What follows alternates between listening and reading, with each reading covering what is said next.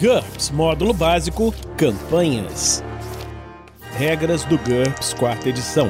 Episódio 149, capítulo 13 Situações Especiais de Combate Ponto de Impacto. Uma produção RPG Next.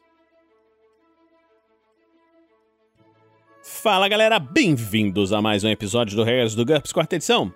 Está aqui comigo Heitor. Fala, Heitor, beleza? Opa, Vinícius, é sempre um prazer imenso estar aqui com você. Como é que estão as coisas por aí?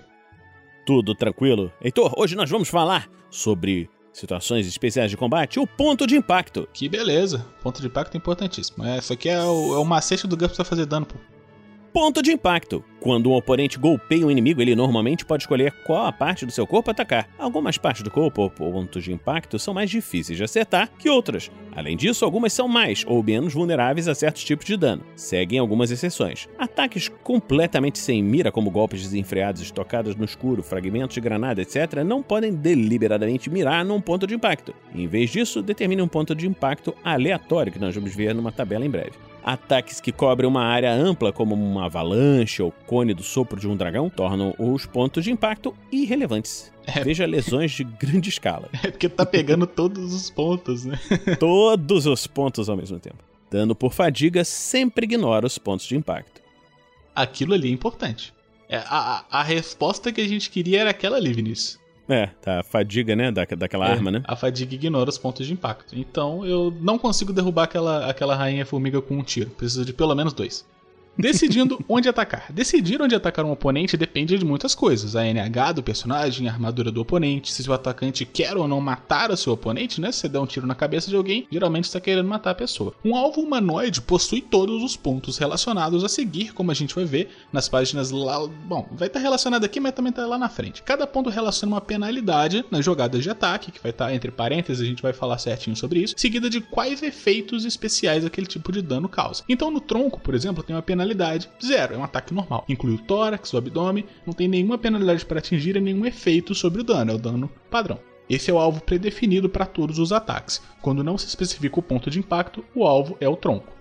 Órgãos vitais, penalidade de menos 3. Inclui o coração, os pulmões pela frente ou os rins por trás. Alguns ataques podem visar os órgãos vitais para causar mais dano. Aumente para vezes 3 o modificador de ferimento de qualquer tipo de dano perfurante ou dano por perfuração. Aumente para vezes 2 o modificador de ferimento de ataques por queimadura de feixe concentrado, olha aí. Outros tipos de ataque não podem visar os órgãos vitais, você não consegue mirar no coração batendo no cara com um martelo. Apesar de que você provavelmente vai fazer um dano considerável.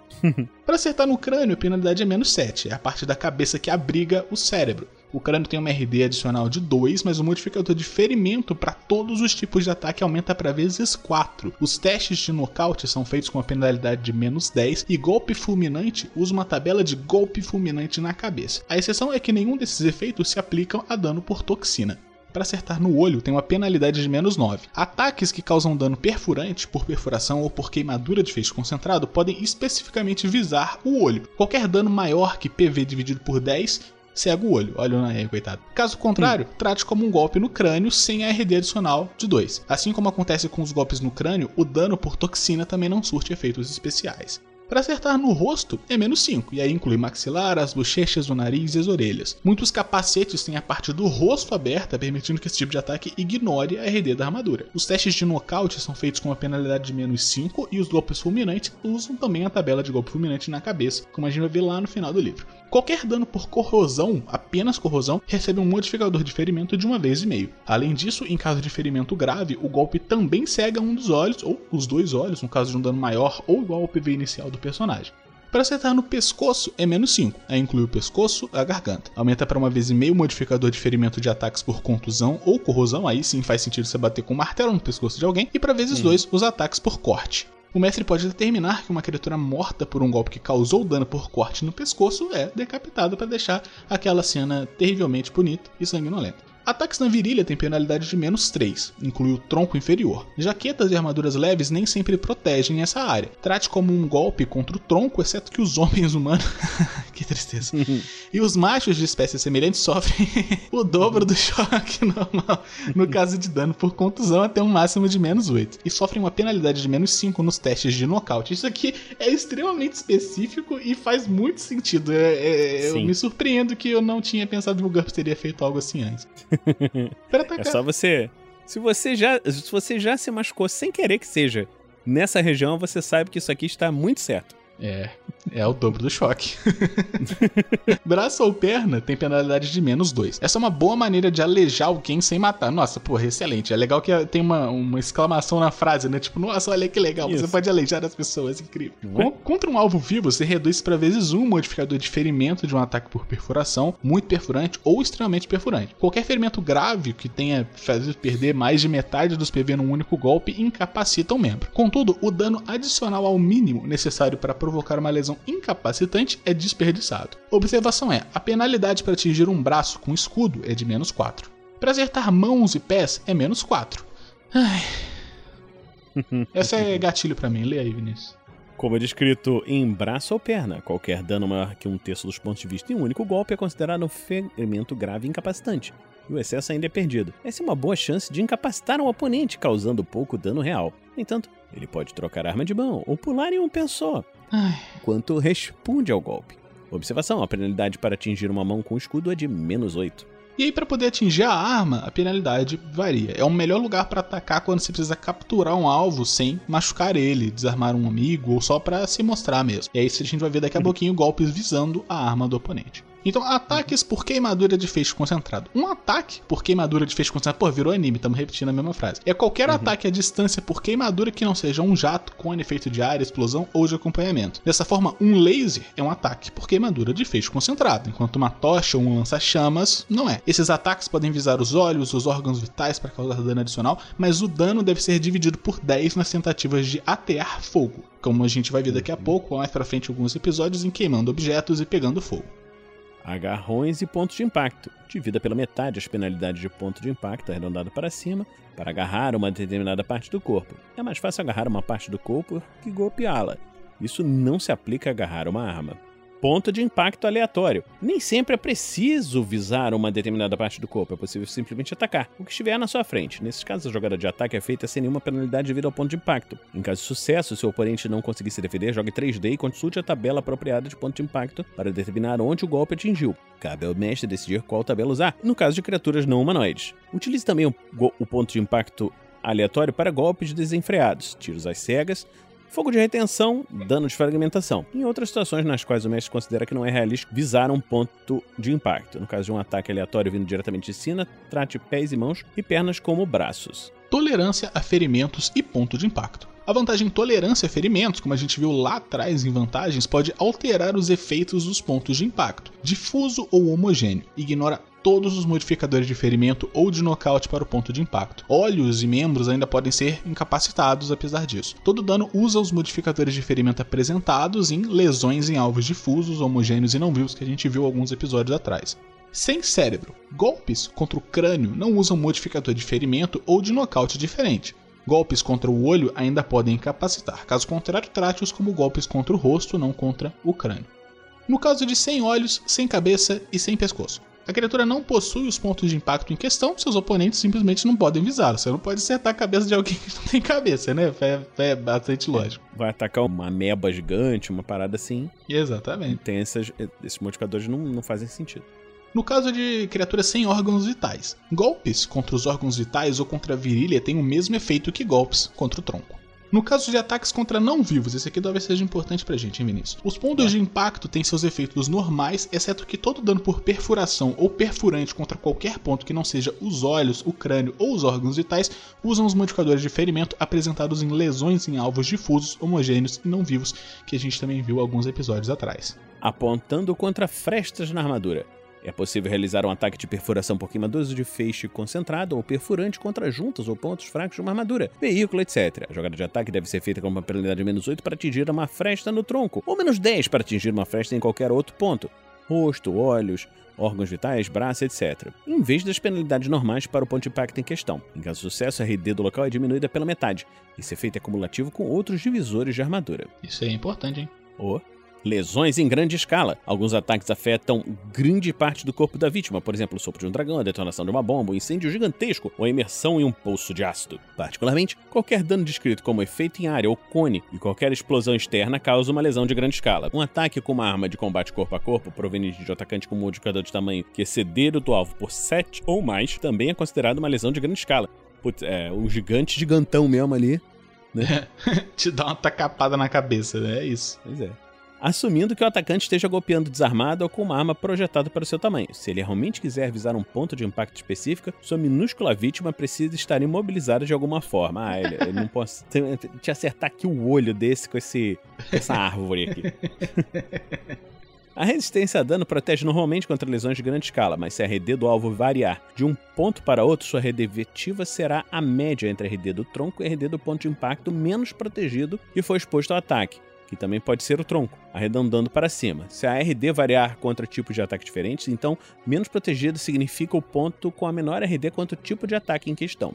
Um ponto protegido por cobertura ou oculto pelo corpo não conta como exposto ao ataque. Contra uma explosão ou ataque em cone, somente os pontos voltados na direção da detonação ou foco do cone estão expostos. Por exemplo, um personagem de costas para uma explosão não tem rosto nem os olhos expostos. No caso de dano causado pela imersão em meios nocivos, por exemplo, fogo ou ácido, somente os pontos imersos estão expostos. Contra um efeito verdadeiramente de área, todos os pontos estarão expostos. Não modifique uma lesão de grande escala de acordo com o ponto de impacto. Trate-a como um golpe contra o tronco, menos que somente um ponto esteja exposto. Se um único membro, mão, braço, etc., estiver exposto, o dano que excede o necessário pode causar um ferimento grave, ainda é desperdiçado.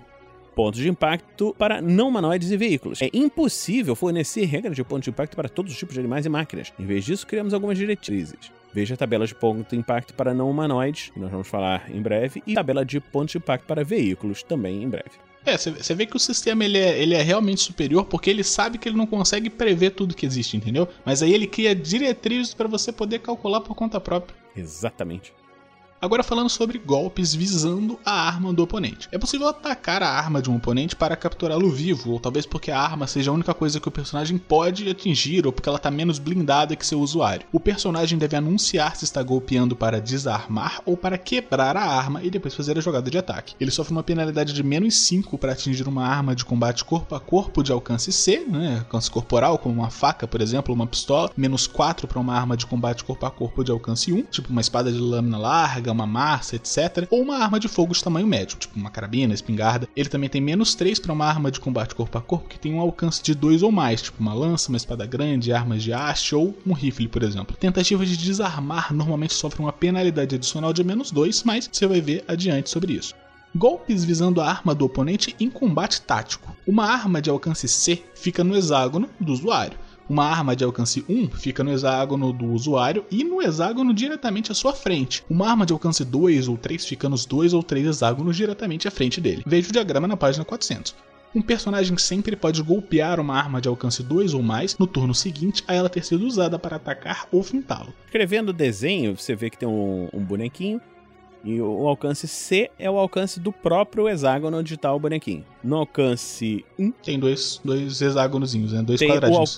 É, tem dois hexágonos. É ele e mais o hexágono à frente dele, onde ele está com a arma para atacar com dois hexágonos, é ele, mais os dois hexágonos que estão à frente dele. E três hexágonos, uma arma bem grande, é ele, mais os próximos três hexágonos que estão à frente. São as é. áreas que podem ser atacadas. Exatamente. Aí tá na página 400, se vocês quiserem ver, mas é bem simples. É realmente só o grid de batalha ali só mostrando.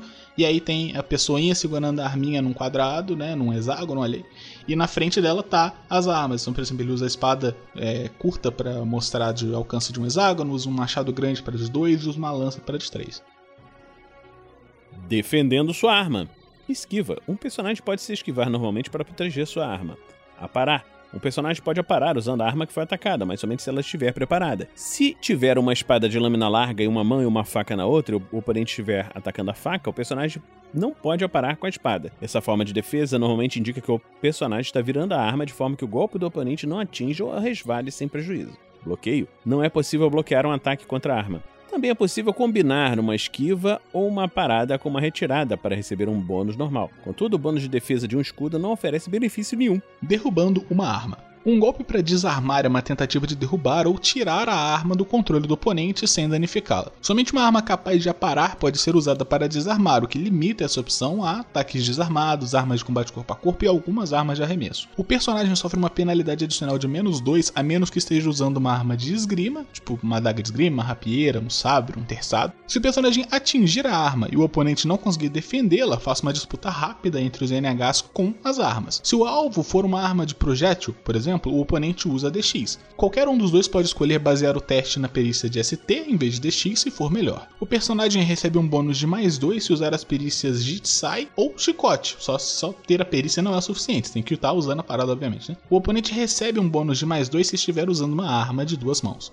Se ele vencer, o personagem desarma o oponente. A arma voa um metro para uma direção aleatória. Se o oponente vencer ou empatar, ele mantém a arma, mas ela fica despreparada a menos que ele tenha vencido a disputa por uma margem de 3 ou mais. Se foi tão patética a tentativa de desarmar, ele não precisa nem preparar a arma de novo. Se o personagem sofrer uma falha crítica, ele é quem é desarmado. Que, que beleza! quebrando uma arma. Em vez de desarmar, um personagem pode tentar atingir uma arma com a intenção de parti-la ao meio, despedaçá-la ou destruí-la de alguma forma. Esse tipo de ataque pode ser feito contra qualquer arma, até mesmo uma arma de fogo. Opa! Se o personagem atingir a arma e o oponente não conseguir defendê-la, faça normalmente a avaliação de dano contra a arma. Veja dano a objetos, para verificar seus efeitos. O peso da arma e a sua composição determinam sua RD e ponto de vida.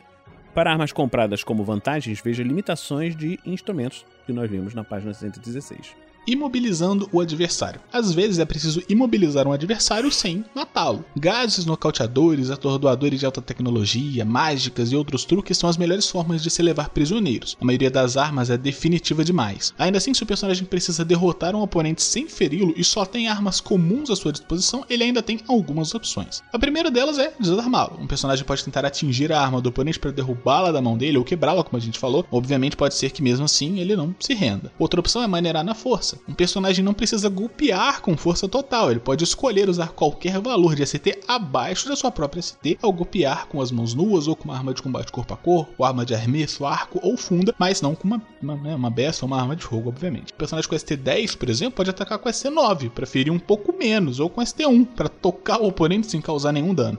Outra opção seria virar a lâmina. Um personagem pode golpear com um lado plano de qualquer arma, de golpe de balanço ou de corte, tipo uma espada, um machado. Você dá um. usa de tacar, dá uma porrada na cabeça do cara, mas você não tá cortando a cabeça dele fora. Isso transforma o dano normal, que seria por corte, num dano por contusão. Também é possível cutucar.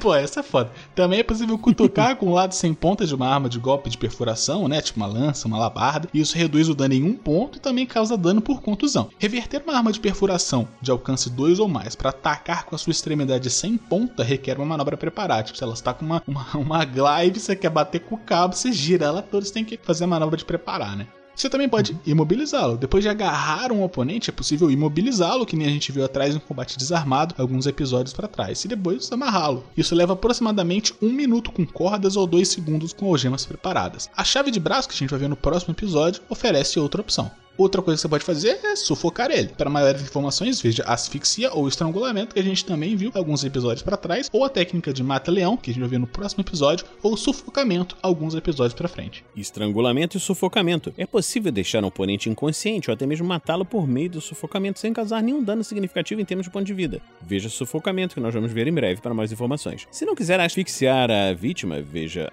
ações depois de agarrar, que nós vimos aqui no passado, o personagem precisa de alguma outra maneira de fazer com que ele pare de respirar ou para restringir o fluxo de sangue, e assim de oxigênio ao cérebro, sem esmagar a garganta. Se a vítima estiver presa, inconsciente ou não oferecer resistência, o personagem tem muitas opções. Manter o nariz e a boca fechados com a mão, cobrir o rosto com um travesseiro ou objeto semelhante ou comprimir uma das artérias carótidas externas no pescoço. Um personagem consciente que estiver sendo sufocado pode escolher não resistir e fingir estar inconsciente. Normalmente só é possível enganar o atacante se ele já estiver sufocando ou estrangulando sua vítima por pelo menos 10 segundos. Um teste de vontade é necessário para ficar passivamente sob o controle de um agressor. Depois disso, uma vitória numa disputa rápida entre dissimulação e Aikido do atacante pode enganar um oponente precipitado ou hesitante, fazê-lo acreditar que seu alvo já está inconsciente. Essa é muito boa. Então, terminamos aqui mais esse episódio do Regras do GURPS, quarta edição. Esperamos que você esteja gostando dessa série. Se você está gostando, considere nos apadrinhar em picpay.me barra ou em padrim.com.br barra.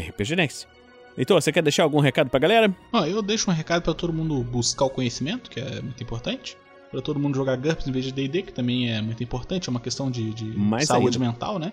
De, Uhum. de- de não degeneração, eu diria até. E um Olha convite para todo mundo acompanhar o Bar da Barda RPG, que é o projeto de produção de conteúdo de RPG que eu tenho com minha esposa Jaqueline. A gente tá ativo principalmente no Instagram, em arroba Bar da RPG. A gente espera que vocês gostem das coisas que a gente publica lá. Se vocês puderem dar uma olhadinha, a gente agradece pra caramba. Beleza. Então é isso aí, a gente fica por aqui e na próxima semana a gente se encontra aqui no RPG Next. Regras do GURPS, quarta edição. Músicas por Kevin MacLeod e Scott Buckley. Uma produção RPG Next.